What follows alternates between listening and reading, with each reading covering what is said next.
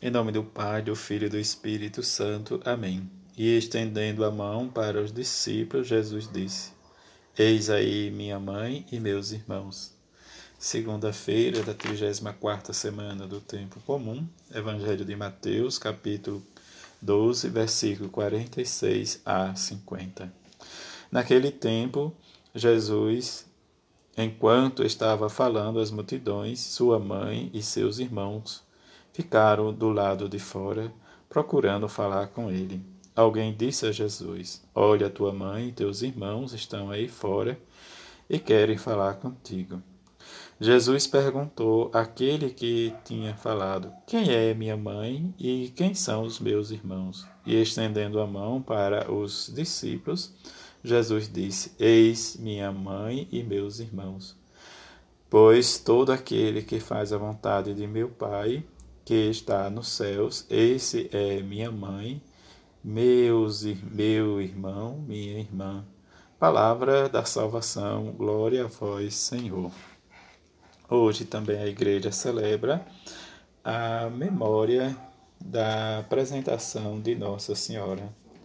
É uma das festas mais caras ao Oriente, que a celebra desde o século VI.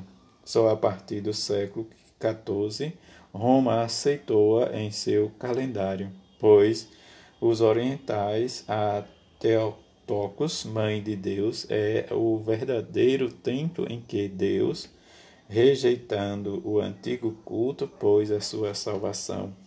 Para os ocidentais, recebida a tradição do proto-evangelho de Tiago, Maria é uma prodigiosa menina que realiza, e, realiza exemplar consagração a Deus. O novo calendário, conservando esta memória, estendeu a apontar em Maria uma figura completa que nos ajuda a exaltar a Deus por sua maravilhosa obra de salvação.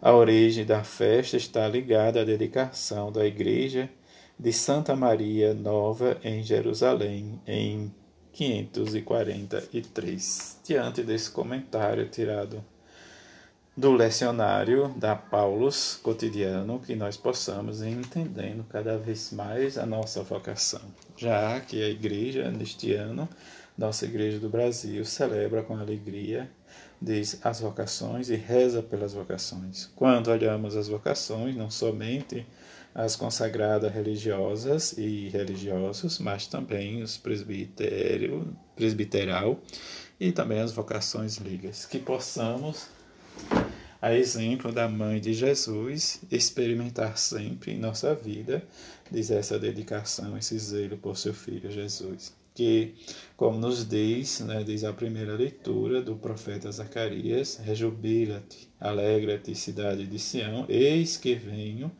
para habitar no meio de ti. E que esta habitação que o Senhor vem morar conosco e mora conosco, está no nosso meio, ele fala isso para, diz, os habitantes de Jerusalém. Mas também no Evangelho de Mateus nós escutamos de forma diferente, né, diz, e em que vai este moço dizer que a mãe de Jesus e seus irmãos estavam fora à sua procura.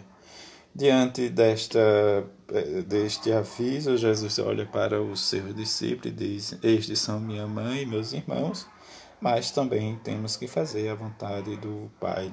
Vontade em que precisamos amar, nos comportar como os bons discípulos e mesmo estando do lado de fora, achando que não pertencemos, mas precisamos colocar em oração toda a nossa vida para estar dentro do convívio do Senhor, dentro do discipulado e do anúncio, dentro da missão em que somos convidados e convocados para sermos, como nos diz o, o, o refrão do Salmo, um dos refrão, melhor dizendo, o poderoso fez por mim maravilhas e santo é o seu nome. Oh, bendita sejais, ó Virgem Maria, trouxestes no ventre a palavra eterna. Diante desta palavra do refrão do Salmo, em que o salmista reza conosco, nós precisamos também viver e acolher e ser servidor do Senhor, como nos diz o Magnífica, diante de saciar os famintos, derrubar os poderosos dos tronos, né, levar os humildes, exultar os humildes, mas precisamos sempre da mãe de Jesus, que é venerável, pela eleição da sua maternidade, e diante da maternidade divina, Deus nos trouxe a vida eterna. De ser discípula, de fato, Maria, como nos diz a igreja, nós precisamos também ser né, diz pequenos discípulos, mas precisamos sempre olhar e sermos cooperador da construção do reino de Deus. E nesta construção, nós precisamos experimentar em nós a grandeza, o amor e a intercessão da Mãe de Jesus e fazer sempre a vontade do Pai, a vontade de Deus.